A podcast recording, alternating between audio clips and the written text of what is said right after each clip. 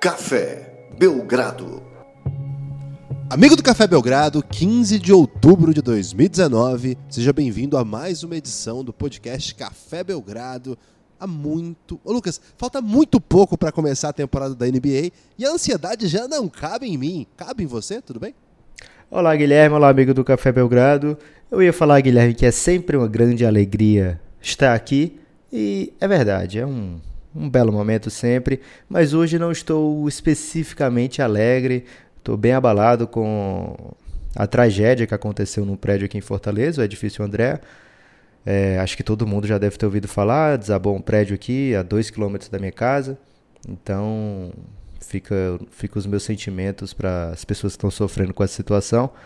E enfim, mas aqui é Belgradão, sete dias para começar a NBA, então vamos falar de coisa boa, vamos falar de coisas que desanuviam a mente das pessoas e espero trazer algum tipo de alegria para as pessoas que procuram alegria nesse podcast, Guilherme. Hoje podemos falar, por exemplo, que o Phoenix Suns está invicto na temporada. Não na pré-temporada, mas na temporada, então isso já deve encher de alegria muita gente.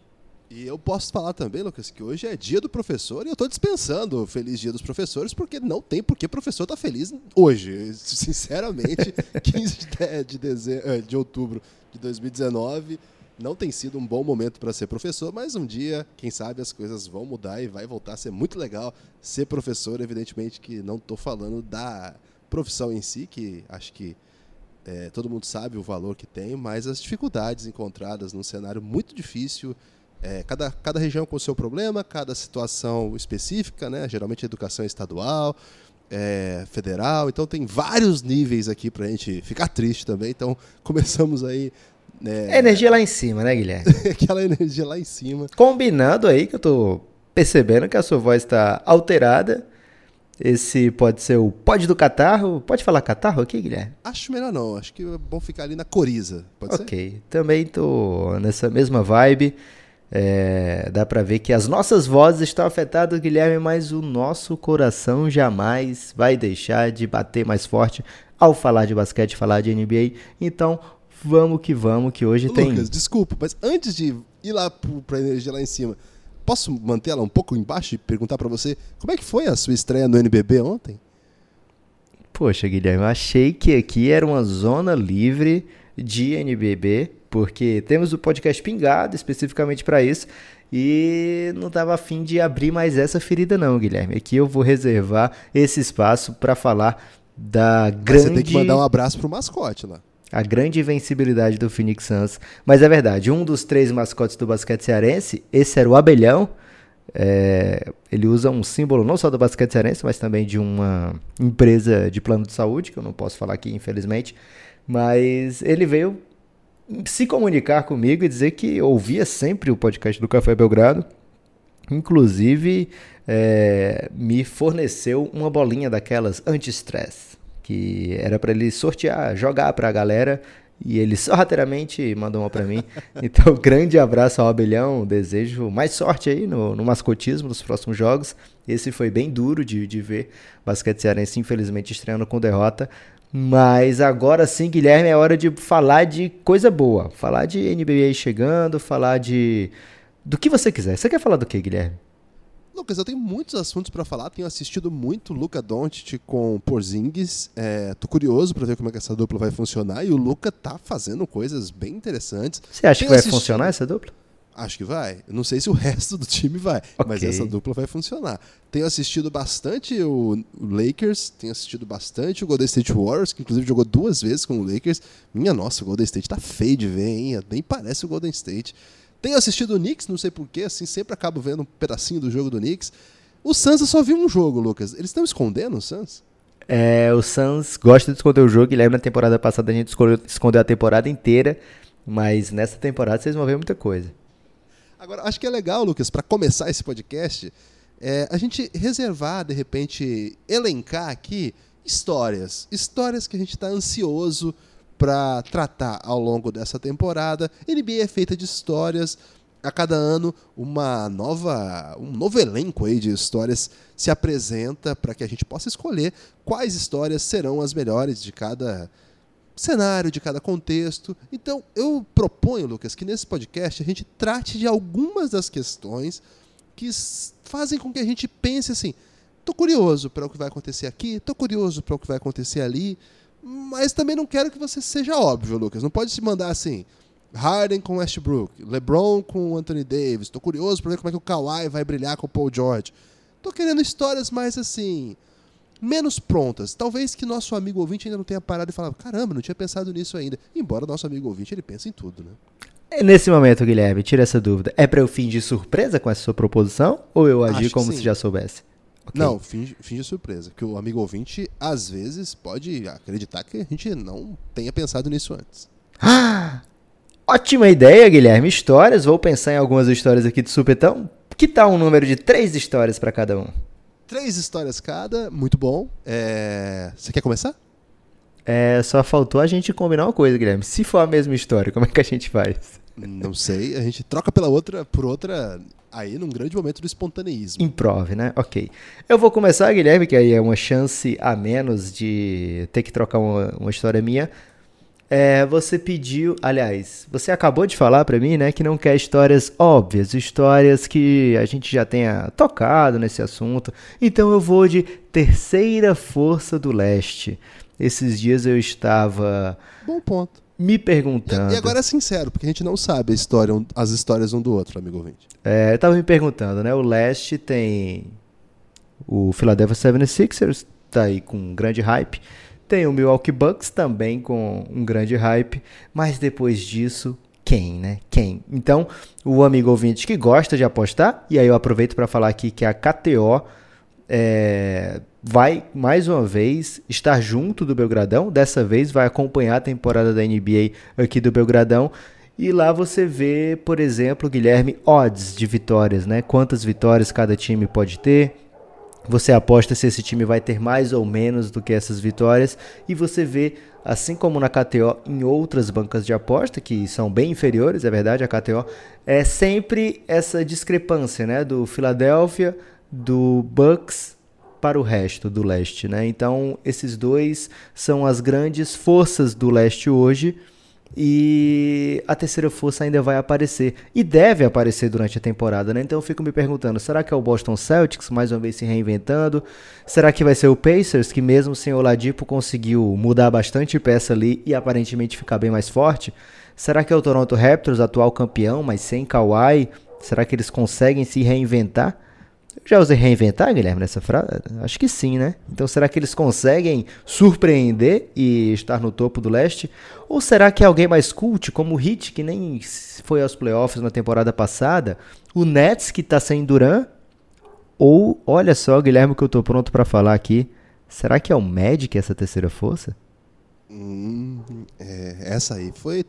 Essa, fui pego desprevenido, mas aproveito a a não prevenção aqui a esse tipo de, de frase para mandar um abraço pro Orlando Magic franquia, Lucas, que tá nos seguindo no Twitter agora. Será que é por isso que eu coloquei o Magic nessa lista, Guilherme? Pode ser, Lucas. O Orlando Magic se tornou ontem, né, dia 14 de outubro, a primeira equipe da NBA oficialmente a ter um perfil no Brasil. Claro que tem o perfil extraoficial do Blazers, que é o Brasil Blazers, do Ayrton, que manda mais do que muita gente lá no Blazers, né, Lucas? Ah, Guilherme, o Ayrton é oficial. O Blazers é que não sabe ainda. Exatamente. Agora, tirando o Ayrton, temos o perfil agora do é, Orlando Magic BR, que é oficial mesmo do, da franquia Orlando Magic, e já começou a seguir no Belgradão, quer dizer que está no bom caminho. Então, infelizmente, não vou poder concordar, achar que o Magic pode ser a terceira força. Acho que o Celtics, é, pelo técnico. Você vai parar de reclamar dos jogadores de futebol que vão para Orlando agora, Guilherme? Jamais reclamei disso. Nem me lembro do que você está falando. Okay. Acho que o, o Celtics, pelo técnico que tem, pelos talentos que lá estão, né? A gente não pode esquecer que Campbell Walker, Jason Tatum e Gordon Hayward são. O Gordon Hayward eu não sei, mas Campbell Walker e Jason Tatum são dois jogadores aí dos melhores da NBA em suas posições, talvez com possibilidade de, de melhorarem ainda essa temporada por motivos distintos. Um porque mudou de time, tá num novo cenário, tá num novo momento da carreira e outro porque é muito jovem, né? então naturalmente vai evoluir. O Miami, eu, eu, sinceramente olhei com certo interesse por essa projeção, sabe, Lucas? porque ah, eu não sei, o técnico a gente gosta muito, Eric Spoelstra, a gente sempre elogia por aqui. O Miami trouxe um, um All-Star, Jimmy Butler, é, um jogador que inegavelmente joga muito. Claro que tem todas as coisas extra-quadro que todo mundo já sabe, mas extra-quadro é bom falar, né? Porque fica uma coisa meio. meio ó, um apêndice assim do jogo, né? Guilherme, o que o Nets fez com sua quadra é considerado extra-quadra ou é dentro da quadra? O que, que eles fizeram com a quadra dele? Fizeram a quadra cinza, que tá muito bonita. É dentro da quadra, né? Não faz nenhum sentido chamar de extra quadra algo que, é, na verdade, é a própria quadra, né? É Tudo quadra, bem. não é nem extra, nem intra. é, é a- é a própria quadra. quadra. É. Faz sentido. O, e- o Miami Heat, ele tem um grande técnico, agora uma super estrela, alguns jovens bem interessantes e um calouro aí que tem feito coisas bem mágicas nessa off-season. Não tô pronto para descartar essa hipótese. Agora, claro, eu acho que o Magic é um time hoje melhor do que o Heat, mas eu digo de teto, de que eu vejo, talvez eh, essa chance é mais engraçadinha. Mas eu continuaria no Celtics e eu ainda não descartaria o Raptors, não. Acho que o Raptors, a gente vai falar dele daqui a pouco, porque eu coloquei o Raptors aqui na minha lista, já estou antecipando. É, acho que eu não descartaria o Raptors também como possibilidade de terceira força, não. Se tivesse que apostar hoje aí na KTO, que aliás, um grande abraço pro Cássio da KTO, que, cara, o Cássio, quem quer ganhar free bet, quem quer bônus, quero apostar, vai lá no KTO Brasil, manda uma mensagem pro Cássio, fala, Cássio, o Belgradão Instagram, né, mandasse- Guilherme? Tem que falar isso porque senão o ouvinte vai procurar no Twitter e vai ficar mal-humorado. e tem um problema, que o ouvinte que tá no Twitter, normalmente ele já é mal-humorado. Já é mal-humorado. Vai lá no Instagram do, Cas, do, do KTO Brasil, que é o nosso é, parceiro aqui de aposta, né? O site de aposta que apoia o Belgradão. E fala lá, Cássio, o pessoal do Belgradão falou que se eu falasse com você, você ia me arrumar uma, uma coisa boa aí. Uma... E isso é verdade, cara. Já teve vantagem. gente falando com ele e já tá cheio de vantagem por aí. É pior que é verdade mesmo. Vai lá que você vai, você vai se surpreender. É, então, eu, eu, se eu tivesse que ir nessa, provavelmente eu estaria entre Celtics e Raptors, por enquanto, né? Claro que a temporada vai começar, a gente vai poder olhar melhor as coisas, mas eu respeito muito esses dois times para apontar algum outro que não eles, Lucas. Ok, é, eu falo de verdade quando eu listo esses seis times, é porque eu não me surpreenderia com o resultado de nenhum desses seis times sendo. Claro que eu me surpreenderia com o Magic, mas assim, não acharia impossível que eles tivessem, sei lá, 47, 48 vitórias e fossem o terceiro colocado no leste. No leste. É isso. Minha vez? Sua vez. São três histórias. é, essa, essa, essa seria a terceira que eu citaria, mas como você já trouxe esse ponto, eu já lanço aqui. Lucas, e o Toronto Raptors pós-título? Essa história é curiosa, porque ele é um time que nunca tinha ganho nenhum título, foi campeão e perdeu o principal jogador do título. E a aposta do Masai, o GM do Raptors, pelo Kawhi, foi uma aposta meio de fim de ciclo, assim, foi uma aposta de meio tudo ou nada. Deu tudo. E ao mesmo tempo nada. E agora? O que fazer, né? Não, Guilherme, já descon desconcordo veementemente com você ao você colocar o tudo ou nada pendendo aí pro tudo e pro nada. Deu tudo e só tudo, Guilherme. Não, eu digo assim, evidentemente que deu tudo porque ganhou o título. Mas ao mesmo tempo, era assim, eu vou apostar tudo, vou explicar essa frase então, porque se te deu um elástico, você que me conhece já tem mais de década, talvez o amigo ouvinte que me conheça há menos tempo também tenha tomado esse elástico. Vou explicar de novo então. 16 Olha a anos já. Guilherme. 16 anos de amizade e, e estou são, gente. Pelo menos assim, a- me assim aparento. Não tá internado ainda. É. O, o, o Toronto Raptors, quando faz essa troca do Kawhi, manda pra lá o seu melhor jogador, DeMar DeRozan, mas ciente de que era uma aposta pesada, que poderia dar o tudo, como deu o título, mas que também tinha no horizonte a possibilidade de perder o Kawhi e também, junto com o Kawhi, a sua estrela, a super estrela, que era o Demar, que eles abriram mão. Ele tinha um contrato muito maior, poderia ficar com ele. Era uma aposta que tinha o tudo em mente, que era o teu título, e o nada em mente era você perder a aposta que você fez. Evidentemente que o título vem e anula esse nada. Mas assim, o Kawhi foi embora, e o que restou lá foi um time muito interessante, sem o principal jogador que foi campeão. E agora, o passo vai ser reconstruir Ou vai ser tentar fazer alguma troca para fortalecer esse time, tentar buscar esse terceiro lugar que, tô, que a gente discutiu aqui? A gente não acha mais que esse time vai ser capaz de emplacar de novo a melhor campanha do leste, um, uma campanha maravilhosa. Mas esse GM, ele é fuçado, Lucas. Ele gosta de fazer ligações aí para outros GMs perguntando: e a sua estrela aí, tá, tá para jogo? Você acha que tem algum move aí que pode mudar um pouquinho a cara desse time? Guilherme, acho que um move que vai mudar a cara desse time é jogar essa temporada com o que tem nesse momento. Começar a temporada com o que tem de melhor. As pessoas vão lembrar o quanto é bom esse time do Toronto Raptors, né? Ficou um pouco. Caramba, o Kawhi levou a franquia do nada ao título, né? Ficou essa visão. O que é uma visão bem errônea, uma visão é, despreparada diante do que o Raptors aprontou durante a temporada, né? O Toronto Raptors foi magnífico com ou sem Kawhi em seu elenco nessa última temporada. Na temporada que passou, o Nick Nurse soube tirar o melhor do seu time, soube transformar o Pascal Siakam, por exemplo, em um jogador decisivo, um jogador incisivo, um jogador que faz o seu próprio arremesso, né? Que aproveita demais os espaços que aparecem para ele.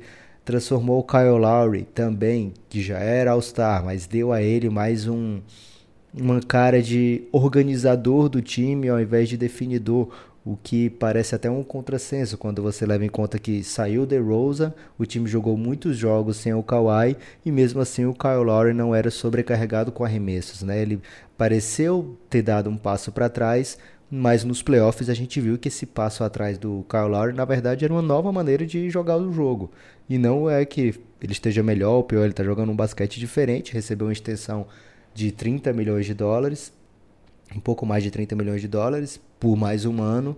E isso deixa o Toronto numa situação. Você falou engraçadinha, não sei se foi agora, se foi. Acho que foi na, na outra passada. Mas é realmente engraçadinha essa situação do Toronto. Porque é o seguinte: jogando com o que tem de melhor agora, tem duas possibilidades muito boas, Guilherme. Ou você. Ganhar ou perder. É. e, nem, e não dá para empatar no basquete, né? Mas ou você mostra, você prova, né, que é, aquilo ali não foi acaso o título, acho que ninguém pensa que foi acaso, mas que não foi só Kawhi, e eu acho que isso é bem possível de acontecer, o Raptors tendo saúde, a impressão que eu tenho é que você falou lá, Guilherme, não, não é o time que dê para descartar e que vai brigar por uma terceira melhor campanha do leste hoje. É, tem Siaka, tem Marcasol, tem Kyle Lowry, tem OG, tem muito jogador ali que ajuda, muito jogador que Cara, os caras vieram de um título, né? Não precisou falar muita coisa. É, trouxeram outros jogadores que estavam, não vou dizer encostados, mas é, sem, sem encontrar o seu melhor basquete, né? Não vão fazer um segundo contrato tão, é, tão grande como se esperaria, né? Stanley Johnson, o Richard Hollis Jefferson. São jogadores que o. É Richard mesmo, Guilherme, o AR dele? Rapaz, sabe que faz tempo que eu não, não penso nisso? São jogadores que estavam é, desamparados no mercado aí, desenganados pela medicina do basquete, mas é que... Rondai, Rondai. Mas pode chamar de Richard. Cara, ninguém vai reclamar só porque você falou Honda aí, vai aparecer gente falando, ah, eu sabia que era Honda. Mas se botar a mão na consciência, vai pensar que era Richard também. Enfim, é, o Toronto Raptors tem muito jogador que é capaz de, não vou dizer suprir a ausência do Kawhi, mas é capaz de manter o time jogando em bom nível, jogando no nível forte e sendo um dos melhores times do leste, brigando por mando de quadra no leste. Quantos anos seguidos que o Toronto não está nessa pegada, né? Mando de quadra no leste, mando de quadra no leste. É, melhor campanha, segunda melhor campanha, terceira melhor campanha, depois melhor campanha.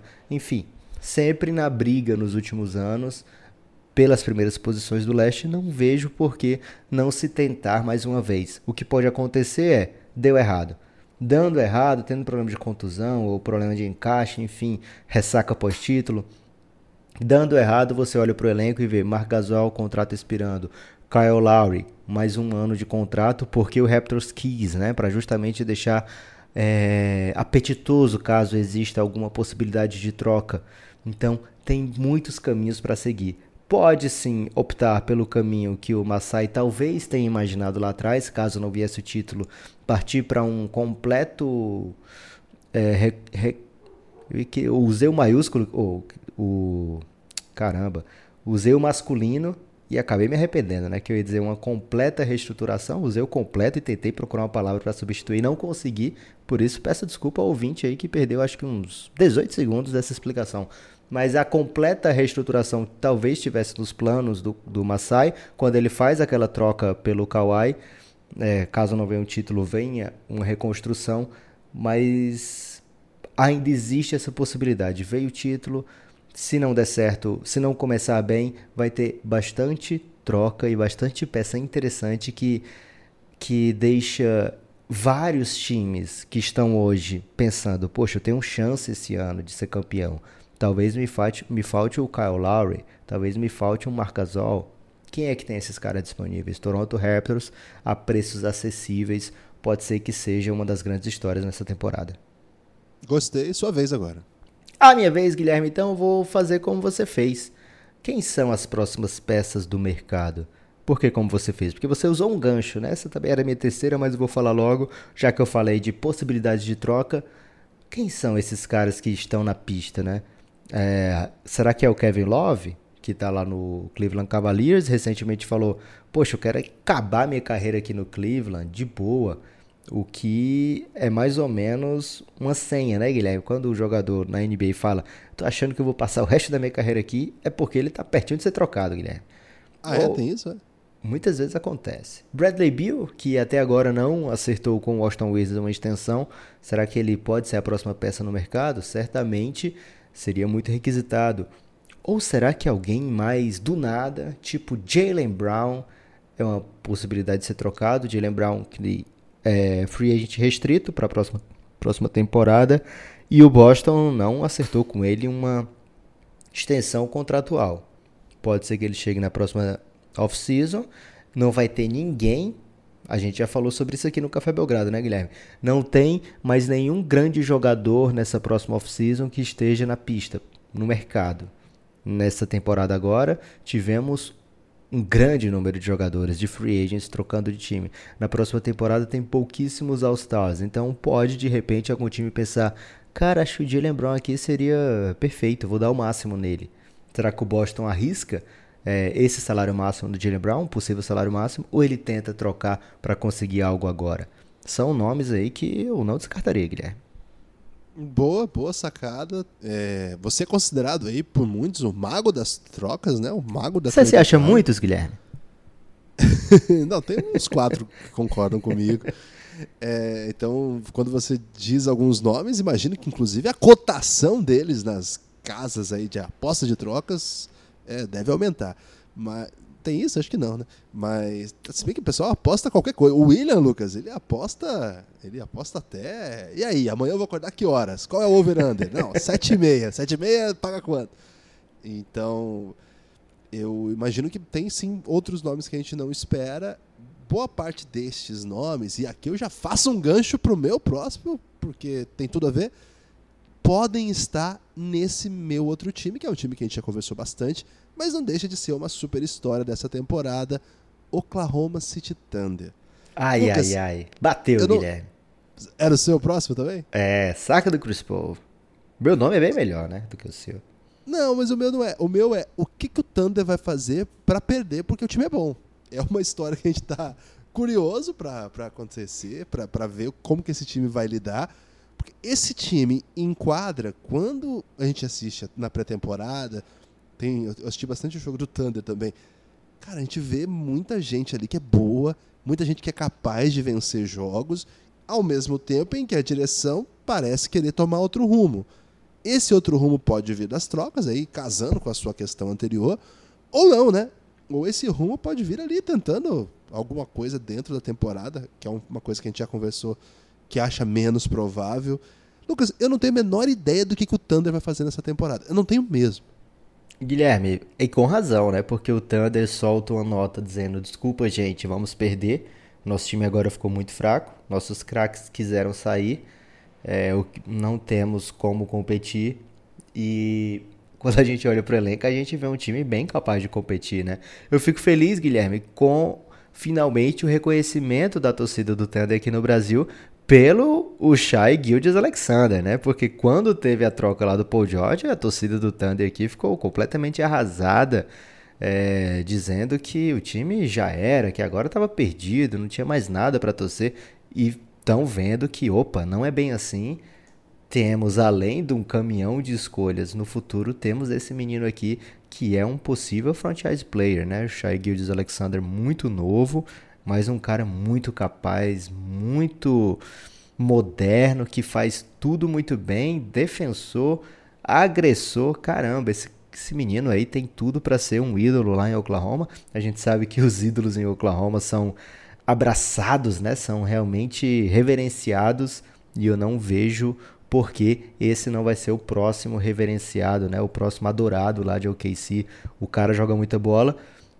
Vem aí para jogar com ele Chris Paul, Gallinari, Steven Adams. Poxa, tem muita gente aí que já foi considerado para All-Star Game ou realmente já foi All-Star. Um dos melhores armadores da história em Chris Paul. Então, tô com você nessa, Guilherme. Não sei qual vai ser o caminho do Oklahoma City Thunder. E aí a minha questão era justamente a saga do Chris Paul. Chris Paul, ele vai jogar? Esse é o destino do Chris Paul, jogar pelo OKC. Isso que o OKC quer também, que ele jogue lá, que ele seja é, parte importante da construção desse time. Ou ele vai ser trocado, ou, vão, ou ele vai ficar de fora esperando a troca para tanto para. Vão dizer que é para não se contundir, mas na verdade é para ele não atrapalhar no projeto de derrotas. Ele ainda é um jogador top dentro da NBA, já é um, ainda é um jogador é, muito, muito, muito acima da média. A questão do Chris Paul tem sido física nos últimos anos, aliás, na carreira inteira, mas tem sido física e nos últimos anos tem sido etária também, né? O corpo vai sentindo o baque, né? Um, jogador, é, não é franzina, mas pequeno, que leva muita trombada de caras muito maiores, é normal que o corpo vá sentindo a punição ao longo do tempo, né? Então, o Chris Paul tem suas limitações, mas em quadra ainda é grande, ainda é um excelente jogador. E eu fico na dúvida, Guilherme, será que essa valeu como minha meu terceiro ponto ou eu vou ter que improvisar aqui? Não, acho que vale sim, Lucas. É, porque tem mais coisa pra gente conversar nesse podcast, então dá para aceitar. É, okay. Você tem o terceiro ponto? Tenho, mas deixa eu só completar com essa informação. O Chris Paul é um ano mais novo que nós dois, Lucas. Apesar de a gente chamá-lo o tempo todo de velho, desenganado aí pela, pela condição etária. Guilherme, mas eu, eu não tô. Eu, eu não me vejo apto fisicamente para jogar na NBA hoje, não sei você. Você tá voando aí no, no treinamento pélvico. Excelente. Mas é engraçado mesmo, a casa do Thunder, né? Ele jogou dois jogos contra o Dallas e o Dallas tá numa vibe. Esse ano eu tenho que ir pro playoff, esse ano eu consigo. E o Thunder tá na vibe. Não, esse ano eu não vou, eu não vou. E na real, você olha os times assim, você fala: peraí, esse time fala que vai e esse fala que não vai. É isso mesmo, assim? Porque, com exceção do Don't e do Porzingis, você olha pro resto do Dallas, tem muita coisa ali que ajuda. Acho que o Tim Hardaway Jr. é um jogador interessante, etc. Mas, cara, se você olhar o, o, o time do OKC, Shai, Danilo Gallinari, Chris Paul, Steven Adams. Steven Adams que matou bola de três nessa pré-temporada, teve isso também. Então, é, é um, um, um, elenco bem mais encorpado, assim, né? com bem mais op opções. Claro que talvez nenhuma hoje tão fulgurante quanto essas duas.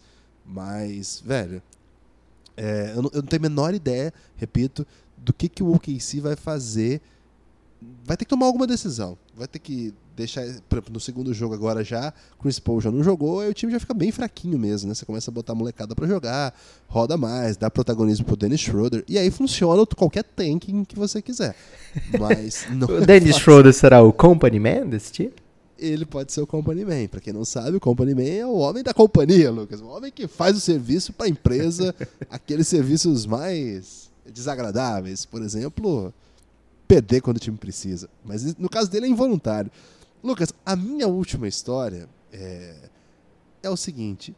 Começando a temporada, uma grande questão que eu tenho é o Utah Jazz já vai ficar ali na frente, tipo, sou o melhor time do Oeste? Tem essa possibilidade?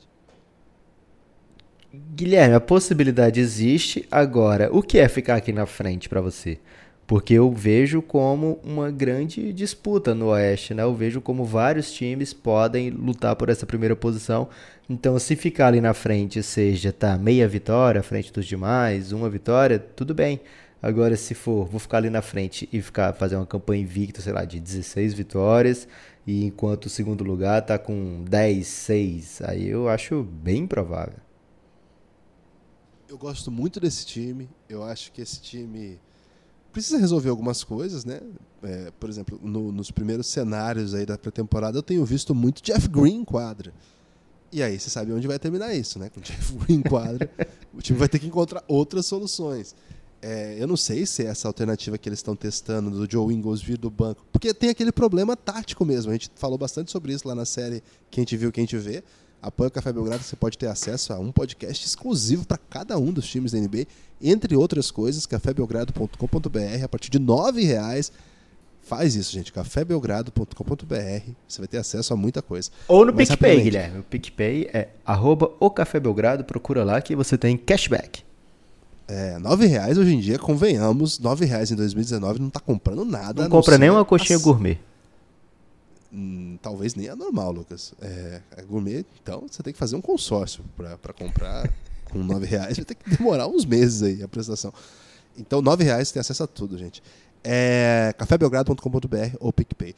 Então, e a gente comentou bastante lá no episódio dedicado ao, ao, Utah Jazz que eles têm esse problema na posição 4, que a gente não sabe muito bem como que eles vão resolver. Eles perderam Derek Favors, Derek Favors foi pro Pelicans, eles não repuseram. O Trey Lyles estava por lá também, foi pro Denver antes, né? Foi, uma, foi, foi parte da troca, pois era um cara que podia ser o futuro ali. Foi uma troca que foi muito bom pro, pro Utah Jazz. Mas no final das contas, é, a gente olha pro time do Utah Jazz e pensa. Tá, você tem um armador de elite, Mike Conley, a gente gosta muito dele, a gente acha que ele vai ser um dos melhores armadores da NBA, como já tem sido. Você tem uma super estrela na posição 2, em potencial, mas uma estrela já, Donovan Mitchell. Você tem o melhor pivô defensivo da NBA, de acordo com votações, e o terceiro melhor pivô da liga, né, o Rudy Gobert, de acordo com votações oficiais. Você trouxe o Bogdanovic, que é um cara muito explosivo na pontuação, mas cria também o próprio arremesso, etc. E aí você tem um buraco, que você pode tapá-lo com o Joe Ingles jogando de um jeito diferente. É, que para mim o Joe Ingles é um craque o que eles têm feito parece ser colocar o Jeff Green para jogar. Guilherme, desculpa, mas essa frase ficou muito parecida com o craque Neto, hein? É um elogio, Qual? tá? Pra mim ele é um craque. Pra mim ele é um craque. Tem que ir pra seleção. Cascão, Cascão. Cascão é o produtor do craque Neto. É, o craque Neto tá muito chateado com o Corinthians, assim como eu. O, o, e o time tem tentado Jeff Green, cara. É, na posição. E agora a NBA toda quinta e, sábado na Band, né? Ou é quinta e domingo? Então, tomando elástico aqui, mas quinta são. Domingo. Quinta, quinta domingo. e domingo, fica aí a esperança do craque Neto pistolar com o time aí, Guilherme. É. Falar de repente que o Philadelphia tem que botar o Raulzinho. Tá de brincadeira que não tá botando o Raulzinho. tá de brincadeira. Seus orelhudos. Então, é, eu, eu, não sei se isso tem fim, é, assim, faz algum sentido. É, o banco tem algumas outras opções. A gente sempre elogia o Ed Davis, né? Acho que a gente deve ser o único, a única dupla, talvez, do, do, do continente aqui. Tem o pai e a mãe deles, Guilherme. É uma dupla é, também. Mas de podcast, eles fazem podcasts? Talvez. Que elogiam o Ed Davis. Eu não sei quem mais é capaz de elogiar, mas a gente está esperando um ano interessante. Poderia ocupar alguns minutos aí, não sei, mas ele é, acho que nessa NBA ele vai ser mais uns 5. E não vejo muito mais o que fazer com o elenco, não. Então é um buraco que eles têm para resolver. É, até gosto da ideia do Joe Ingles vir do banco. Acho que pode ser uma. Ele é um cara interessante. Porque e o Royce O'Neal, será que ele aguenta? Na 4 acho difícil, hein? Acho que ele é mais um. Mas agora tá todo mundo baixando, Guilherme. A é, NBA tá medindo isso. todo mundo e se ele conseguir segurar o 6-6 dele, ele vai ser muito alto. Pode ser. Então, a ideia que eu tenho assim, como o John Eagles era um cara que precisava muito da bola para brilhar, e o Mike Conley também é, ele talvez vindo do banco ele tenha mais tempo de playmaker, né? Pode, eu acho que ele vai fechar os jogos. Mas precisa resolver essa questão aí. Mas eu olho para esse time do Jazz, eu acho eles assim, só tem cara muito, muito bom, assim. É um time que se não tivesse, é, todo time tem questões para resolver, né? Mas se esse time não tivesse essa questão tão mal resolvida, eu não sei o que foi, formação de elenco, oportunidade de mercado, mas se não fosse essa questão tão mal resolvida, eu estaria muito confiante que esse seria o melhor time do Oeste. De verdade, assim, mais do que o Denver até. Pelas peças, pela, por talento monumental em cada uma das posições. Mas eles vão ter que resolver essa questão. Enquanto não resolver, eu fico com essa dúvida. Mas já lanço aqui como um dos grandes times dessa temporada, um dos times que eu vou ficar. que eu vou tentar acompanhar bem de perto, assim. Quer falar alguma coisa do Jazz? Quero falar de. Não é jazz que eu vou falar, Guilherme, mas também é uma novidade dançante. Olha lá, hein? O Café Belgrado tá fazendo uma Fantasy League e normalmente Fantasy Leagues não são super bem quistas por uma metade aqui desse, desse podcast, que não sou eu, não vou dizer quem é também, mas essa tem um diferencial que é o seguinte: você monta um time e pode jogar com todo mundo ao mesmo tempo. Então, lógico que o Café Belgrado topou porque a gente sempre recebia os convites, né, Guilherme, de muita gente querendo que a gente participasse de Fantasy League é, particulares, de 30 pessoas, mas aí ficava complicado é, acomodar tanto ouvinte e dessa vez tem uma liga para a gente jogar no estilo do cartola, é verdade? Tem esse. Talvez não seja tão interessante para algumas pessoas, porque não dá para você ter, por exemplo, o Luca Doncic só para você. Você tem que acabar dividindo com os outros, às vezes. É, é poliamorista, né? A, a, o pressuposto desse, desse, tipo de liga. Né? Mas, pelo menos, dá pra gente jogar com toda a base de apoiadores que tiver interesse. Não é obrigado e é de graça, né? Então fica essa, mais esse bônus. Como é que faz, Guilherme, para fazer, para participar? É, não só apoiadores, né? A liga tá aberta a todos, né? Nesse caso. É uma coisa que é é, Lucas, o problema, já, já vesti a carapuça aí da, da defesa. o problema de fantasy é que assim, não há nada mais legal do que falar sobre o seu time de fantasy e não há nada mais chato do que você ouvir alguém falando do time de fantasy dele. Esse é o problema do fantasy. Então, o fantasy é muito legal para você falar. Agora, pra você ouvir o outro falando, é péssimo. É por isso que eu sou contra. Mas esse ensaio aqui é maravilhoso, porque como você disse, é um outro, uma outra abordagem né, de, de fãs. Não é aquele de eu tenho meu time, eu estou fazendo esse move, não sei o que, não sei o que. Não, é uma maneira de acompanhar a NBA junto. É um aplicativo italiano. Posso mandar um abraço aqui para os amigos italianos do Dunkest? Pode, pode ser. Tá liberado. Um grande abraço, Aglamite de Dunk. Se eu soubesse que ia ser isso, eu não liberava não, Guilherme. Eu fiz a mãozinha, hein? Fiz aquela mãozinha enquanto falava. Infelizmente você não, não prestou atenção, não teve acesso a essa imagem por enquanto. Estamos ainda desenvolvendo a tecnologia para transmitir imagens do podcast nos agregadores. Isso é chamado YouTube, Guilherme. Ok, deixa para lá então. Desisto dessa tecnologia. Isso é coisa de jovem e não somos mais já há algum tempo. Então, no Dunkest, é, é só participar da nossa liga. Eu, a gente postou nas redes sociais lá, tem que ter um tem que ter um. Como é que chama, Lucas? Um, um código? É código, isso. isso. Caramba, que palavra tão rara. tem que ter um código para entrar nela. Só procurar nas nossas redes sociais e venha participar. Anote, amigo ouvinte. 914F4425. Quem anotou, Lucas? Mas ele pode voltar e ficar ouvindo enquanto digita, Guilherme. É Dunkest, é um aplicativo, o aplicativo. Né? É igual Dunk, né? Enterrada, com EST no fim. E é muito legal porque você pode comprar é, com os créditos que tem dois jogadores de cada franquia. Então você tem no mínimo aí dois do Suns. Excelente. Então é um aplicativo que tem na. É, é como é que chama, Lucas? A Google Store, né? É, é Play Store. Store Play Store. O único problema é para quem tem iPhone. Aí vai ter que olhar, jogar no navegador Mas Guilherme, mesmo. quem tem iPhone não tem problema, é tudo rico. É, tem isso. Mas aí é, eu falei com o pessoal do, do aplicativo, eles disseram que tá, já submeteram lá para uma aprovação, mas está enrolado um pouco isso aí. Então, por enquanto, dá para jogar no, no, no, site, entrar pelo site mesmo. É, aí procura lá, acho que é dunkest.com. Se não é Dunkest, Dunk de Dunk, e é E-S-T. Dunkest, tem aí, é fácil encontrar. Aí você tem que montar um time, tem que, tem que ter reserva, tem que ter técnico, o, o capitão dobra a pontuação, o sexto homem conta como se fosse titular. Guilherme, ao invés de você explicar dessa maneira, que tal a gente utilizar times que a gente pediu para os nossos amigos lá do Giannis, o grupo institucional de apoio negando nosso inimigo sono, mandarem para a gente, para a gente ver como é que ficou a montagem do time deles, a gente usa de base aqui e corneta quando for o caso. Isso eu gosto de fazer, Lucas. Nesse caso, eu gosto de ouvir falar do time dos outros, para falar mal. então, primeiro um abraço aqui pro Lucas Pires, que tá lá no, no Gianni já tem um bom tempo, e é um dos Lucas lá, tem uma legião de Lucas. Você que é Lucas e não tá no Giannis, cara, você tá, um, você tá no, no grupo aí dos piores Lucas desse país.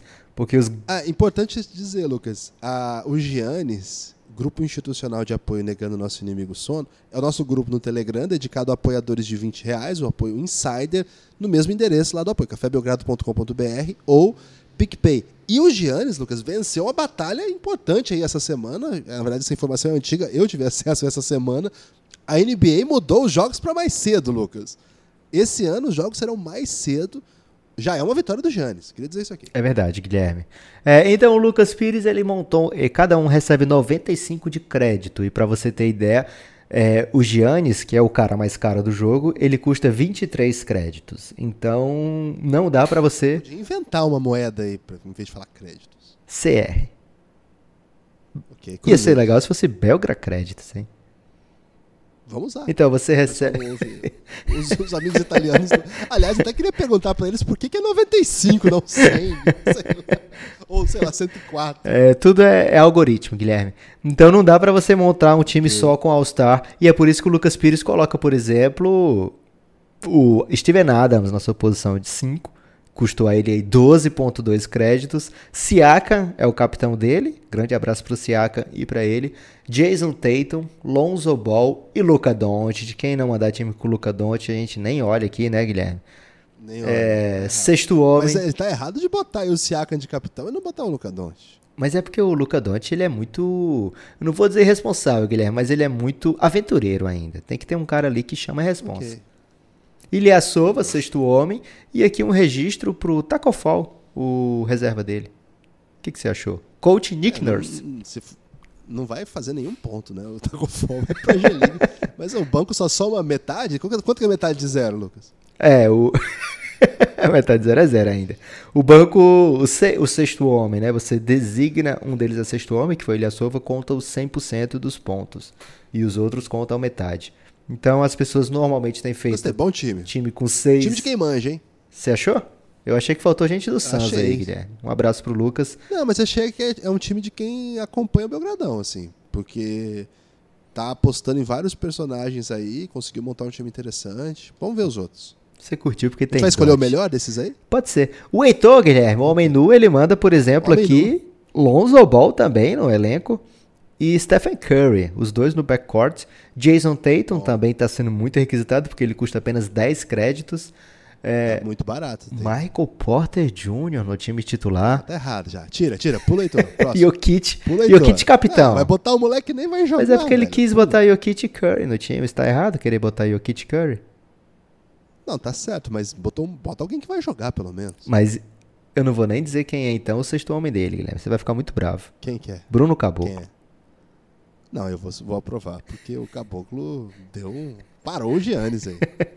o Daniel Rocha, ele manda. Parou o Giannis é demais. O Daniel Rocha manda o que você queria, Guilherme. Luca Doncic, capitão. Okay, mas certo. uma falha grave. Ele escala aqui o Buddy Hilde é, com um dos, um dos armadores. O Buddy Hilde enfrenta. Você não gosta? É porque o Buddy Hilde enfrenta o Phoenix Suns na primeira rodada. Então fico temeroso aí ah, que ele vai ser. Mas como é que é? Tem que atualizar? Essa parte eu não aprendi ainda do jogo. não tem que atualizar toda a rodada, que eu não tenho tempo pra essas coisas. Você pode ficar com esse time quanto quiser, Guilherme. Mas ah, okay. é, vai contando por rodada, você pode ir mudando o time entre os turnos. É, Jared Jackson Jr., aí um grande estilo. Bogdan Bogdanovic. Quanto tá custando? 9.6 apenas. Tá Bagatela. também. Bogdanovic 9 e... Qual dos dois? O do Jazz e o Marcasol barato. como pivô. É um time barato aqui, eu não sei como é que ele gastou tanto. É porque ele deixou um banco muito caro, Guilherme. Tem, por exemplo, o Jarrett Allen como sexto homem, e aí Fultz, Michael Porter Jr., Caboclo e Tyler Hero. Tyler Hero tá custando 8,5. Bom, hein? Esse time aí é o melhor até agora, hein? Quem que é o Daniel? É o Daniel Rocha. Ele, ele foi na depth, né? Ele foi no, na profundeza do time. É, gostei muito. E tenho que analisar ainda aqui, Guilherme, um que você talvez não esteja preparado para essa análise. Ela, essa pessoa não está no Giannis, mas está no seu coração. Posso falar isso? Quem que é? Vanessa Bertoletti. é uma pessoa que acompanha avidamente o Café Belgrado, até por ser. Um beijo, meu amor. Até por ser a esposa de um dos participantes do Café Belgrado. e ela manda um time totalmente caótico, Ela Guilherme. montou o time, Mon- Lucas. Ela montou o time sozinha. Montou um E time. segundo ela, ela não escalaria ninguém do Phoenix Suns, ela me disse. e ela disse também que conhece muitos nomes ali por osmose mesmo, né? de tanto ouvir meu- no- do meu lado. E a grande beleza desse, desse time é que ela escalou o time com o nome Van Vliet Santa Catarina. Olha só que beleza. Ela tem, Guilherme, ela tinha, né? Porque. Não é Santa Catarina, não, é Esporte Clube. Ah, é Esporte Clube? Achei- Achei que ela tava, tava dando a força aí ao sul do país, mas tudo bem. É, Ela escalou, num primeiro momento, DeAndre Jordan como capitão do time. Fala um trocadilho com Van aí. Acho que é isso, Van Vliet. Pode ser, hein? Beleza.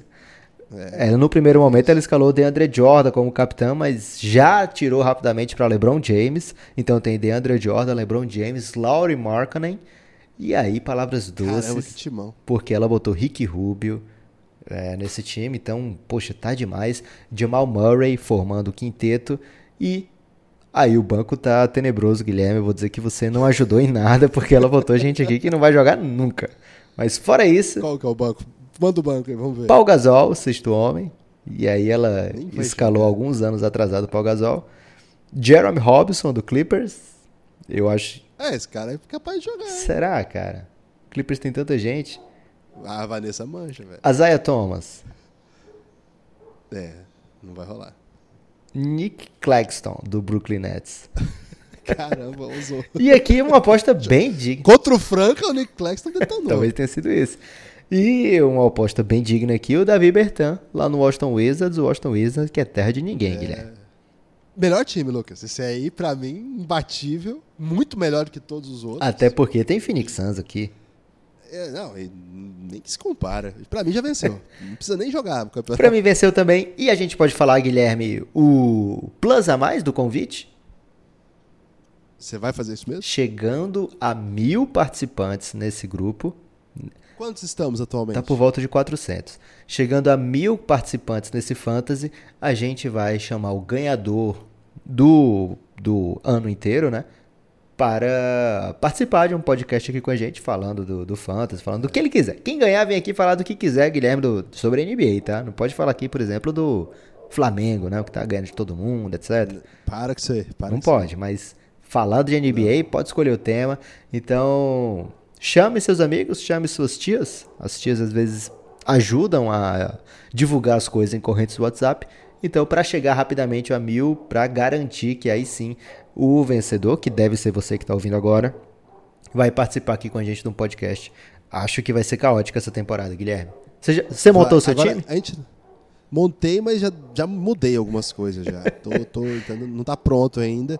Mas a minha meta é ganhar de você. O resto tá tudo Guilherme, você ia ganhar fácil porque eu tinha realmente escalado muita coisa no folclore, mas quando começou a passar de 100 pessoas, 200 pessoas inscritas, eu não posso passar vergonha aqui. Tirei rapidamente a galera do Suns e meu time tá uma máquina agora. Tirei rapidamente a galera do Suns, é ótimo.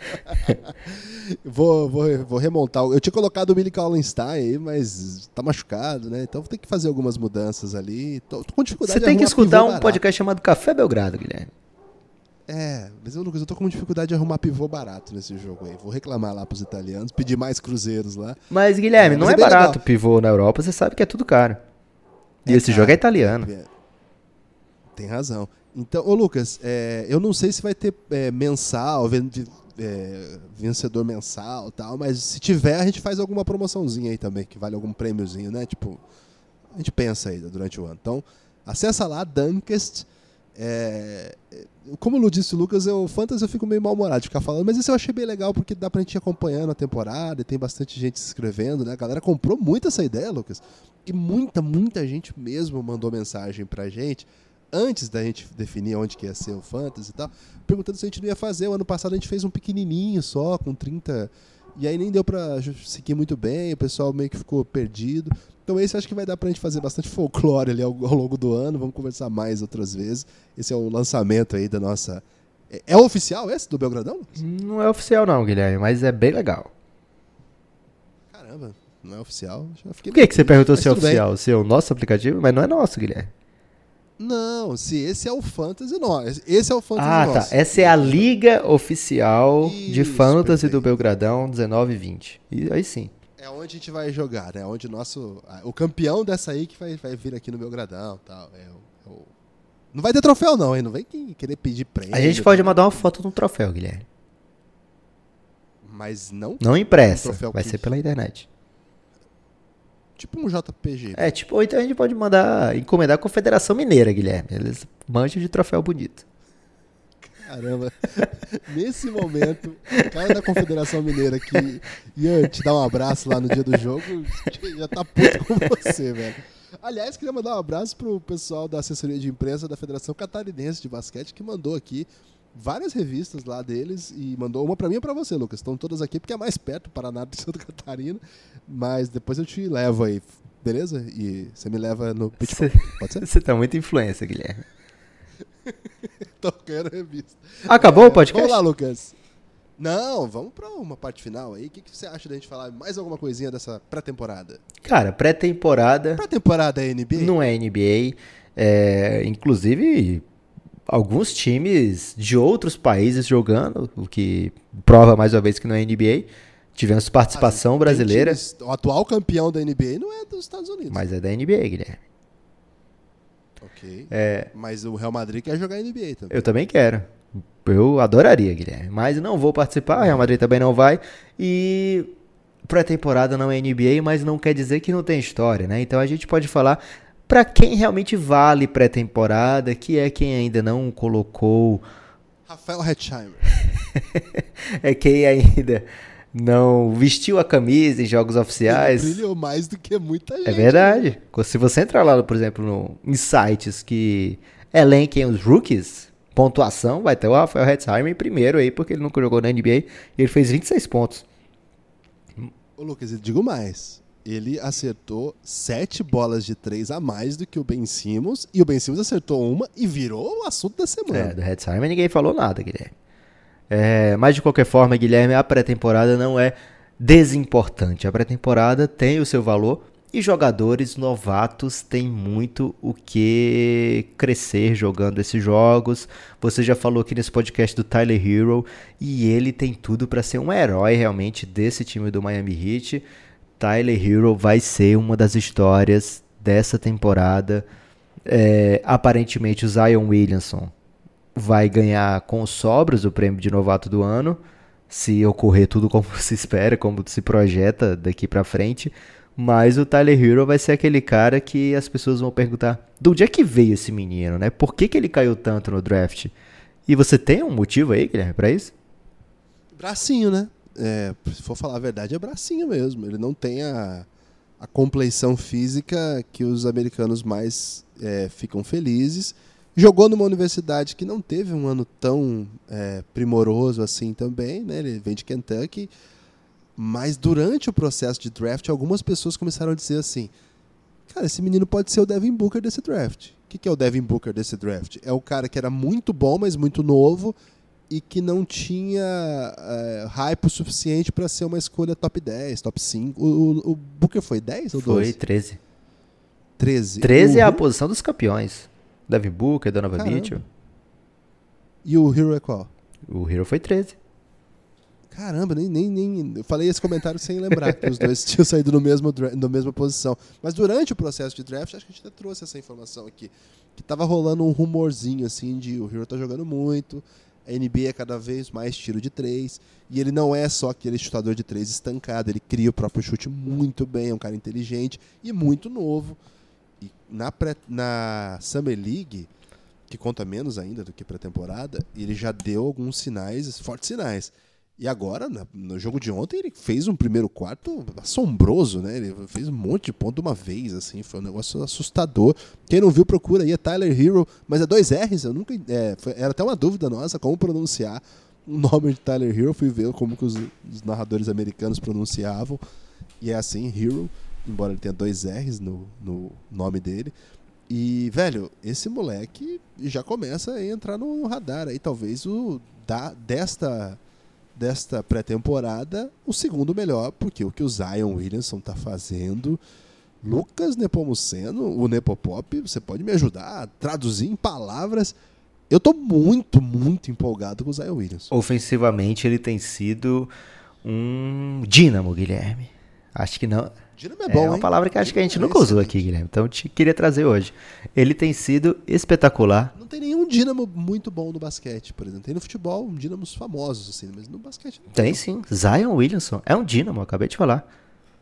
É o Gustavo do Pelicans. Para, Guilherme. É, o Zion, Guilherme, o Zion da Fiel e o Zion Williamson do New Orleans Pelicans é um cara diferenciado, é um cara que chega para brilhar, chega para dominar, chega pronto para jogar, mas ainda não pronto para ser o Zion da carreira inteira, né? Ele é o Zion novato, o Zion muito novo. Então não dá para esperar que ele seja um jogador perfeito, completo. Então é normal que mesmo ele fazendo muitas, muitas coisas, comecem a aparecer pessoas dizendo: "Ah, mas ele não faz isso ainda. Ele não é bom nisso, ele não é bom naquilo". O que importa para o Pelicans é que eles tenham um, um potencial incrível para cuidar e que ele já é fenomenal no que ele faz bem. O que é que ele faz bem? Ele enterra, ele pula, ele faz bandejas inacreditáveis, tudo bem, mas não é só isso, né? Ele é um cara com controle de bola muito bom, ele é um cara com visão de quadra muito boa, capaz de fazer o passe encontrando o jogador livre, um cara na transição virtualmente imparável. Ainda tem que melhorar o seu arremesso, ainda tem que melhorar o posicionamento defensivo. A gente lembra que no jogo que ele fez incríveis 12 de 13 arremessos e quase todas enterradas, ele sai do jogo com o time perdendo por 20 e é o time liderado por Nickel Alexander Walker que consegue a virada naquele jogo e no outro dia tá todo mundo falando Zion fez 29 pontos, Pelicans vence, como se ele tivesse levado o time à vitória, né? Que não foi o que aconteceu. Foi contra o Bulls, não foi? Eu acho que foi contra. Acho que foi contra o Bulls. Não tenho certeza absoluta, mas acho que foi contra o Bulls. É, então, é um, um cara que ainda é um projeto, um projeto muito, muito bom, que todos os cientistas adorariam colocar suas mãos nele, mas o Zion ainda não é pronto. É, dito isso, ele tem tudo para ser o novato do ano, tem tudo para construir uma carreira de superstar. E isso não especificamente por causa dessa pré-temporada, mas também, né, Guilherme? Também. Eu, acho- o que mais me impressionou assim foi como que ele passa por cima dos caras que estão na frente dele, é, adultos muito fortes assim. Inclusive tipo Rudy Gobert. É bem impressionante assim a, a explosão. É como que o contato é como se não fosse nada, né? Aquilo que a gente fala no tráfego, né? É como se tivesse gente na frente. Ele passa por cima mesmo, assim. é, não tem problema nenhum. É, teve, teve no jogo não esse último, passado, teve bola de três, com, com ele matando também. É um, é um problema do jogo dele, ele precisa de extensão, né? precisa de, um- de uma quadra mais ampla, precisa matar bola. Eu vejo que ele vai se encontrar com esse chute. Aliás, é até engraçado lembrar, é, o jogo que Duke foi eliminado no, no, no college, ele é no que ele é eliminado ou na qua- é o que ele é quase eliminado, acho que na, um antes dele ser Foi eliminado. contra o Taco Cara, ele mata. Pode ser, não lembro agora. Mas ele mata um monte de bola, velho. Um monte de bola de três, assim. Uma um, jo- jogo muito difícil e ele começou a matar a bola. Não é o jogo dele. Os caras tiveram que pagar pra ele. Vai, chuta aí então. Vai ter que fazer ponto, vai ter que fazer de longe. Aqui nós vamos fechar. E ele matou, velho. Foi tipo, tá bom, isso que eu preciso, vocês precisam de mim agora, vou lá e faço. Então é um cara bem assim. Que eu acho que é uma mecânica que vai, vai se ajustar, é um chute que vai aparecer. Não sei se vai ser ultra confiável, mas acho que vai ajudá-lo sim, logo. É, tô, tô muito, tô muito esperançado nele, assim. Acho que vai ser um grande ano. Acho que ele tá rodeado de jogadores interessantes que vão ajudá-lo a, a fazer isso. Não sei muito bem como é que o time vai se montar. Tem jogado favors. É, acho que o Nico Melli e ele jogam bem juntos. Tem algumas opor- opções boas ali. É um time que se reforçou demais, né? E nessa pré-temporada a gente tem visto um elenco mon- monstruoso que eles têm. Tem um monte de jogador. Um monte mesmo, assim. Acho que até um dos motivos dessas viradas que eles dão na, na pré-temporada é porque eles têm bons jogadores jogando os minutos que os outros times estão com caras lamentáveis em quadra. Tipo, assim. Kendrick Nunn. Então, Esse cara tá na NBA, sei gente. quem é esse cara. Se esse cara passar do meu lado e me pedir um café, eu vou falar: quem é você, meu amigo? Você joga na NBA? E eu vou ficar muito surpreso se ele disser que sim. É, As pessoas que te pedem café. Guilherme, normalmente jogam na NBA? Cara, por, por incrível que pareça, até hoje nenhuma pessoa que me pediu café joga na NBA. Jogou ou joga na NBA. Mas também pouca gente me pede café, Lucas. É um grupo muito restrito de pessoas. Então também não dá pra tirar por isso, né, um- uma prova. Tudo né? bem. É sempre bom deixar bem claro. Porque o amigo ouvinte gosta de otimização do tempo. Então, já que você fez uma questão importante que poderia futuramente levar a desperdício enorme de tempo, né? Já faço essa explicação aqui para que a pessoa otimize. Lucas, um cara que a gente gosta muito desse draft é o Rui Hashimura. É, Cara, esse cara eu acho que ele vai ter números bem legais essa temporada, viu?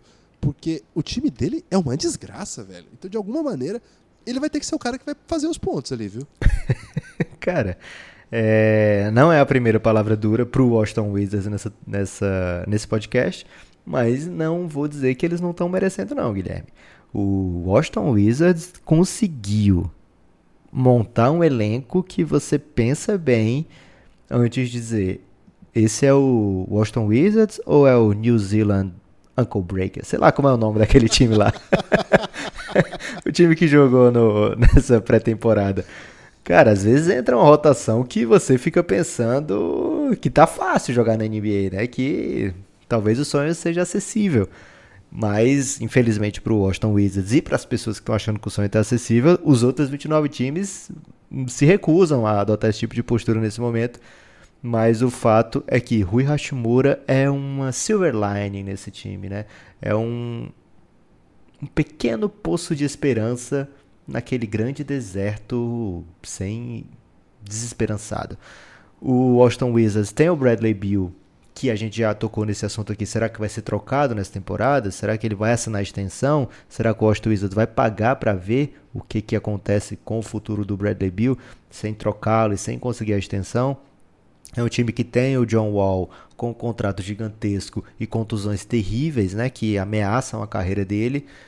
Dificilmente joga nessa temporada, está praticamente descartado que ele volte nessa temporada. Então o Hashimura é uma espécie de tábua de salvação, né? Aquele cara que pode dar um pouco de esperança para um futuro melhor, para uma reconstrução mais rápida. Então, se ele der certo, vai ser um grande alívio para o Washington Wizards. Agora, não é à toa que ele caiu nas projeções do draft, né? Ele não é esse cara, as pessoas não veem o Rui Hashimura como, não viram, né, no pré-draft como um cara que era certeza de sucesso na NBA. Nessa pre nessa preseason, lógico, com números limitados, ele está arremessando por volta de 40%, né, dos seus field goals e por volta de 33% para três pontos.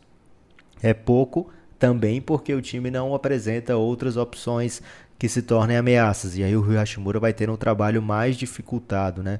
Assim, não tem sido uma preseason deprimente dele, 11 pontos, quase 8 rebotes, mas não tá gritando, olha quem é um candidato novato do ano, né? Então, não, não vejo como uma super história de novato para essa temporada. Pode até se tornar, pode até crescer a ponto de ser de se obrigar a ser colocado ali, né, na, na conversa, ser um All NBA, um All Rookie Team, desculpe.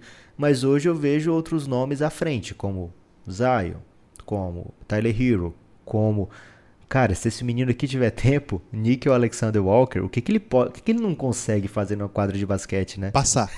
Passar ele não consegue. Aí as, É mais forte que. Aí o fato dele ser o líder de assistências do entre os novatos vai vai te deixar de que zumbado, Guilherme. Não, mas aí é tipo a assistência do Iverson. Você lembra como é que era a assistência do Iverson? Ele ficava 22 segundos com a bola, e aí dobrava três dele e tocava pra alguém que estava livre, evidentemente, porque era um grande jogador.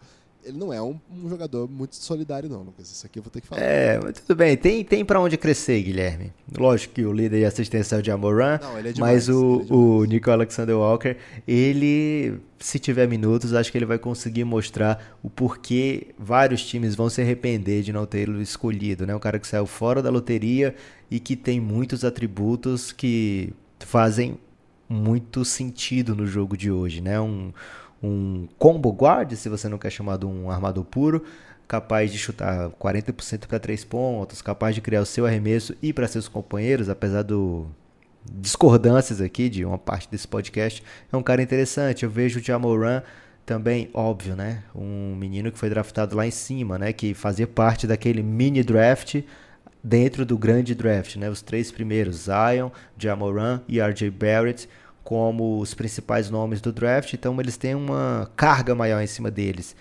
Mas eu acho que ele tem feito uma pré-temporada muito boa. Tenho visto pré-temporadas boas dos meninos do Suns. Olha só que beleza, Guilherme, falar meninos do Suns. O Cameron Johnson. Lá que não é menino, não, hein? Então, o Cameron Johnson é o vovô garoto, Guilherme. Ele é o verdadeiro jovem idoso. Mas é novato. Não, Maurício? ele é novato. Ele tem tido. Ele tem mostrado por que, que o James Jones vai nele, né? O James Jones fala, cara, esse cara arremessa a bola de todo canto. Como é que eu não vou querer o Cameron Johnson, né? É, não tinha uma grande concorrência naquele lugar, dá para dizer isso, naquela posição do draft, nem todo mundo estava de olho nele, mas ele garantiu aquele que ele achou necessário. O Ty Jerome também tem feito uma boa pré-temporada. Jared... Ele é bom. O Ty Jerome é bom. É bom de bola. Esse cara vai ter carreira na NBA. Esse cara é aquele armador que vai ser titular. Não sei se esse, é, esse ano não vai porque é o Rubio, mas eu acho que é um cara que vai ter carreira assim sólida na NBA. Um cara que vem bem formado, manja de basquete, é, tem uma boa altura para posição. Você olha ele em quadra, você fala assim: esse cara é bola, hein? Esse cara aí não. Esse cara aí eu animo de, de ver jogo desse cara. Raras palavras doces aí pro Phoenix Suns. Guilherme, posso te deixar aqui completamente quizumbado? Você vai me surpreender? Acho que sim. Eu tenho cinco nomes e um deles vai te surpreender. Charlotte Hornets escolheu PJ Washington e esse esse cara tá bom. Esse né? cara vai ser uma das steals, Guilherme, desse draft.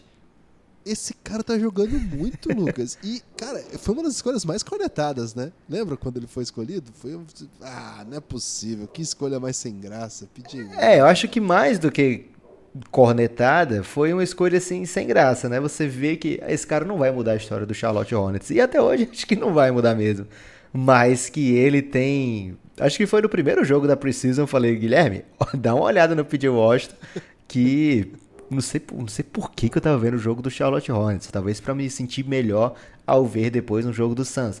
Mas eu tava vendo o jogo do Charlotte Hornets, ele tava metendo toda a bola, ele tá chutando três bolas de três pontos por jogo, Guilherme acertando metade dessas bolas, né? 54% de aproveitamento, 12 pontos por jogo, 5 rebotes, é, um cara interessante, Guilherme, pra você ter no elenco. Ele é grande, né, cara? Ele é grande, assim. É, ele, você vê assim, 2 metros e 3, envergadura boa, é, é um 4 daqueles que você quer ter na NBA. Gosto, gosto bastante. É claro que do, no Hornets vai ser difícil. É um time meio parecido com o Wizards, né? Assim, é que o Wizards, cara, o Wizards eu, eu acho que conseguiu se ficar pior que o Hornets, viu? Em quadra, assim, vendo jogar. Então, talvez menos. Assim, o Hornets vai ser ruim, mas talvez o Wizards roube aí essa ruindade de. de ruindade plena, ruindade absoluta, sabe? Assim, Guilherme, você viu mas... e curtiu o Atlanta, né? Eu gostei do Hunter e não gostei do Reddish. É... Claro que o Atlanta tem outras histórias rolando, né? Tem o segundo ano do Trey Young, terceiro ano dos, é, do John Collins. É... Outras. O Kevin Werther não jogou no jogo que eu vi mas é outro cara que a gente aposta bastante. Acho que eles vêm em outra, em outra trajetória. Mas eles apostaram muito nesse draft. Eles têm vários jogadores aqui que a gente precisa ficar atento. Eu gostei muito do Hunter. É uma escolha alta deles, né? Eles apostaram bastante nele. Gostei menos do Reddish. Não, não sei, é muito pouco, né? Assim, a mostragem é bem baixa. É, em alguns momentos você olhava em quadra, tava o Jabari Parker, aí batia uma tristeza, porque, caramba, que triste, né? Que jogador que ele se tornou, né, cara? Um cara que, sinceramente, não, não tem nenhum, nenhum apreço, assim. você tá aí. São palavras muito duras, cara. A gente tá falando de novato, você né? vem com palavra dura pra Jabari Parker, velho. Não, mas é porque é um cara que eu já postei muito, né? E assim, teve alguns lances que eu fiquei muito impactado com o Bruno Fernando, que é o falso brasileiro, um angolano que joga jogava na Universidade de Maryland e agora é o pivô reserva lá do Atlanta Hawks. É, acho que o Hunter é um cara que é pra gente ficar bem atento, viu, Lucas? Não, não vai ser protagonista desse time, porque esse time é o Trae Young mais 10, né? O Trae Young mais 4, no caso. E o segundo ali seria o John Collins, mas o Trae Young concentra mesmo as atenções ofensivas. E claro que você tem que brilhar aí nos espaços que aparecem. Eu acho que o Hunter é esse jogador. O Redis, é, a gente falou bastante sobre ele no período pré-draft, falamos bastante sobre ele no episódio cafébelgrado.com.br, hein? apoia o Belgradão. Vem com a gente que tem muito conteúdo lá. Falamos bastante no, no, no episódio sobre o Hawks, que, cara, o, o Reddish ele teve muito, muita crítica por as pessoas olharem para ele em quadra e acharem que ele não estava afim, sabe? Imagina que o cara esteja afim, ganha milhões, jogar NBA, mas é um tipo de jogador assim que é cedo, ele é muito novo e antes de chegar a Duke chegou como super talentoso. Então vamos, vamos esperar mais um pouquinho para falar mal ou para se frustrar, sei lá. Mas espero um pouco mais dele. Espero que ele consiga pelo menos aparecer aí, brilhar um pouco. É um jogador que, cara, foi uma escolha, uma escolha 10 aí de draft. É, querendo ou não, é o, foi o preço que custou o Doncic. É o Reddish. Então ele precisa render. Antes de falar dos dois novatos que certamente as massas de torcedores dessas franquias estão esperando, eu quero só ressaltar outros bons nomes, outros nomes interessantíssimos que eu vi em quadro nessa preseason. É, comecei a falar e desistir do Jared Coover, que eu não lembro porque foi, fui parado, mas Jared Coover ele se mostrou ser mais ou menos o que se esperava ali antes do draft, um cara bem pronto para jogar na NBA, capaz de contribuir em várias facetas do jogo. Gostei bastante dos minutos dele, gostei do daquele maluco do Memphis Grizzlies, o Brandon Clark, que aquele maluco, esqueci do nome rapidamente.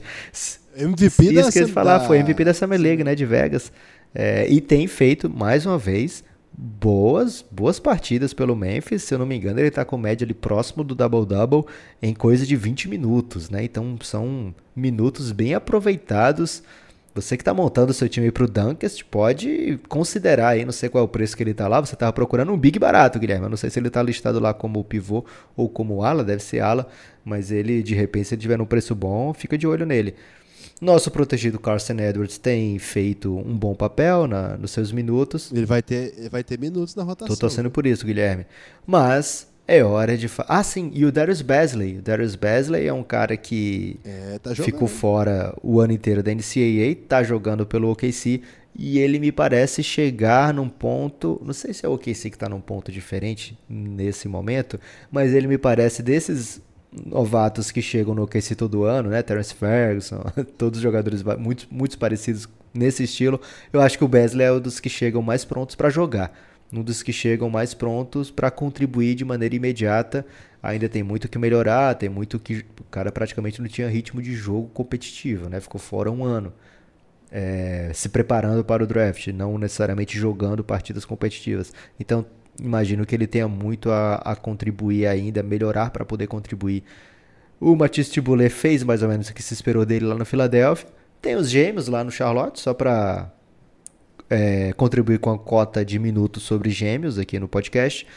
Tem. Tem o menino, menino do Rockets, que foi undrafted. É, o Chris Clemons, né? Ia falar dele agora. Mas, e também que ele fez alguns jogos interessantes, mas o Rockets. ele é, esse moleque é um inferno. ele é demais. Ele tem minuto. e aí você não fala que ele não passa, né? Mas tudo bem. É... Não, não passa para ninguém. Ele não tem menor. Ele, ele chuta 10 bolas de 3 em 4 minutos. ele é o caos. É, se pintar minutos para ele, certamente ele vai tentar aproveitar ao máximo, fazendo o maior número de causos possível. Mas, Guilherme, é hora de você falar, e eu vou deixar você falar sobre RJ Barrett e Kobe White porque eu gosto de ouvir você falando sobre esses caras. Mainstream. Ah, tá. O, o Garland a gente não vai falar porque o Kev tá jogando uma, uma pré-temporada esquisitíssima, né? Vamos, vou esperar é, um o Garland mal tem, tem tido minutos, né? Ele tá voltando de contusão, o Kev está deixando ele se curar para depois botar para jogar. São 12 minutos por jogo, 5 pontos por partida. Acho que a gente tem que esperar ver mais para poder comentar. É, também. Então, acho. RJ Belt e Kobe White, eles tiveram protagonismo, tiveram minutos desde a Summer League, né? Acho que dá pra gente falar um pouco mais sobre eles. Não gostei do que vi do RJ Barrett. É, embora ele tenha até pontuado. É, ah, Lucas, não sei, viu? Ainda falta bastante a impressão que eu tive. Acho que desses jogadores que a gente falou, talvez só o Zion é incontestavelmente mais promissor do que o RJ Barrett.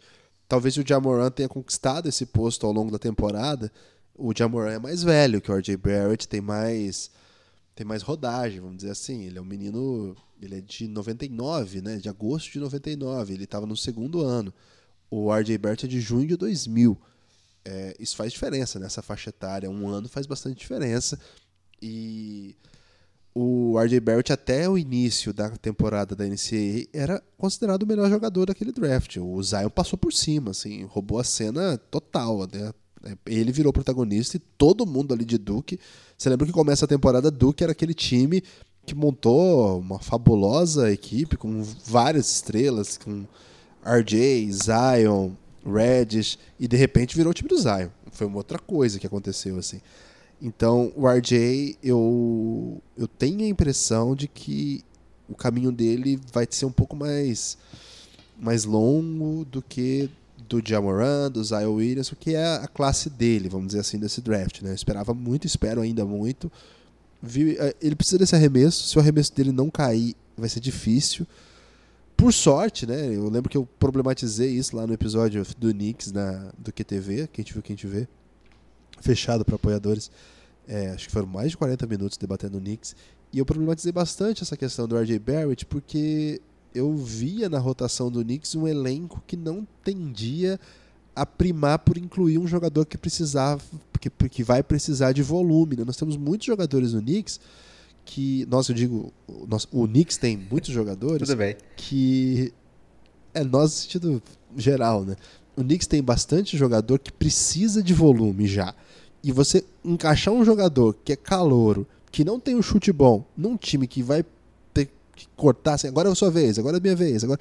Cara, você deixa muito, muita pressão em toda tentativa, em toda toda finalização você não pode errar. E se você errar, é, a próxima chance vai ser daqui duas, três posses, quatro posses. Talvez você vai ter que sair e voltar.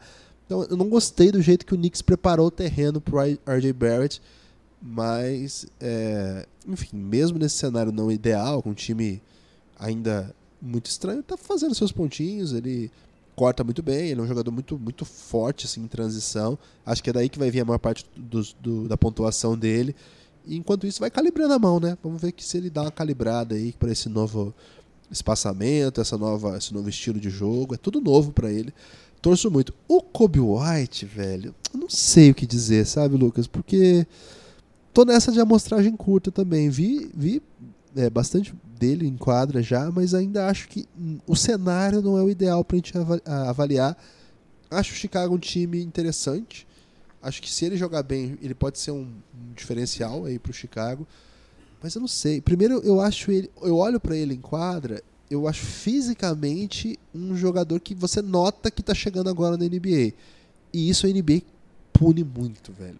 Os caras vão atacá-lo é, instintivamente, sabe? Quem fala muito sobre isso, os GMs da NBA costumam dizer que o jogador de NBA ele sente o cheiro de sangue, assim, de, ali é por onde eu vou. Eles são predadores em quadra, né? Eles, eles não. Tá todo mundo jogando por milhões de dólares, todo mundo jogando por contrato, jogando por carreira, jogando por estatística, jogando por feito.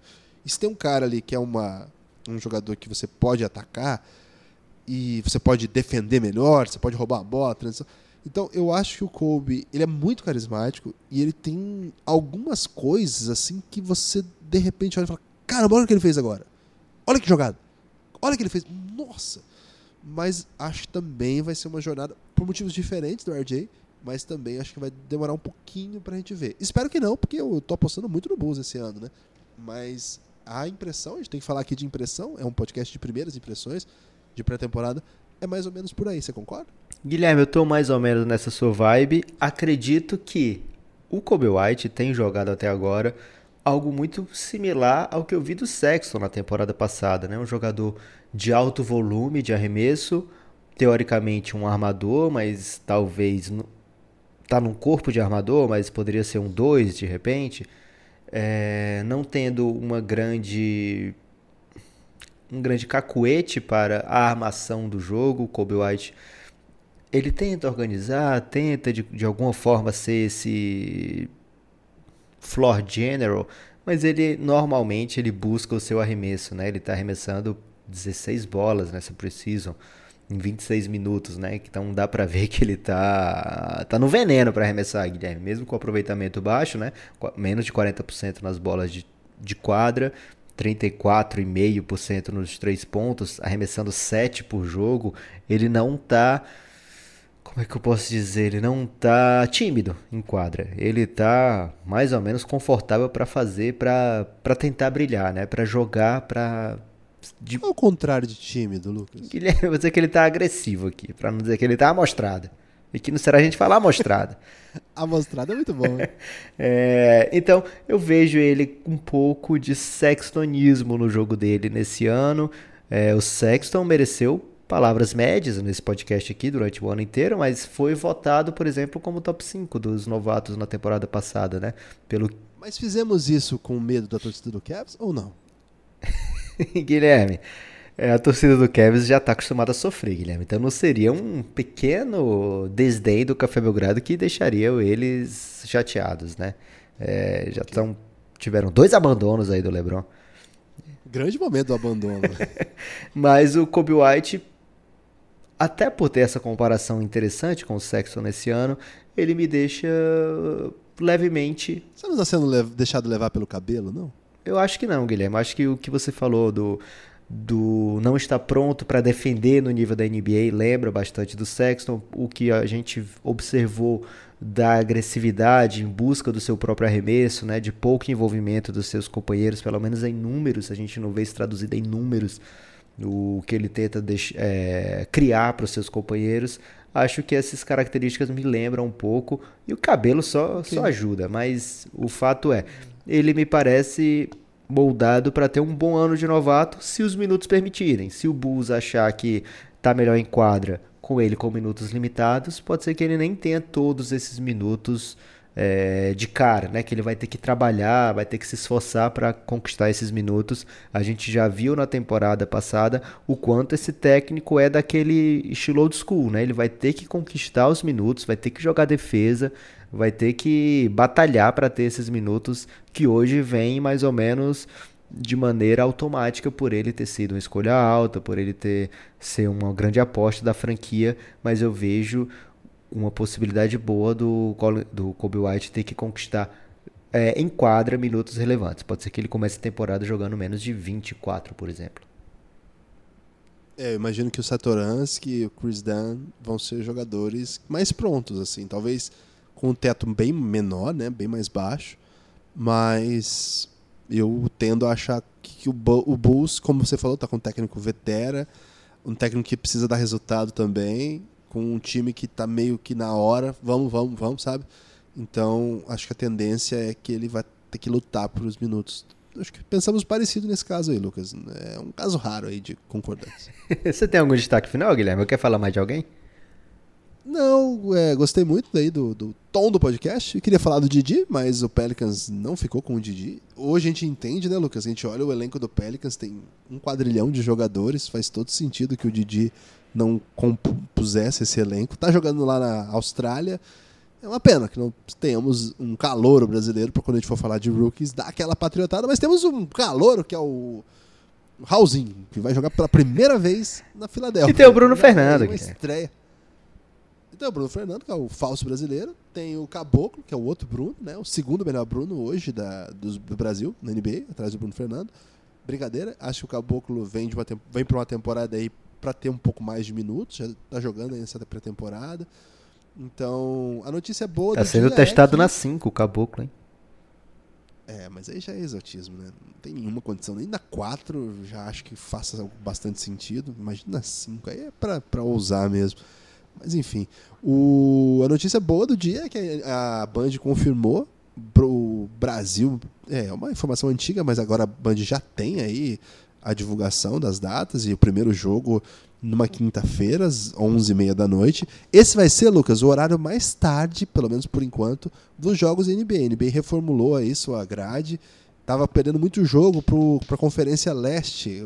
Perdendo o que eu quero dizer assim, as pessoas que moram na Conferência Os Leste... idosos, é uma né, hora, é, acho, acho que pessoas em geral, Lucas. Trabalhadores da, da Zona Leste, da, da costa leste estadunidense, e eles têm uma hora só de diferença para o Brasil. Então, para eles, os jogos que começam uma e meia aqui começavam meia-noite e meia. Quem que vai ficar até duas, três da manhã é, e ter que trabalhar no outro dia cedo e tal? Então, ele Como tava, assim quem, Guilherme?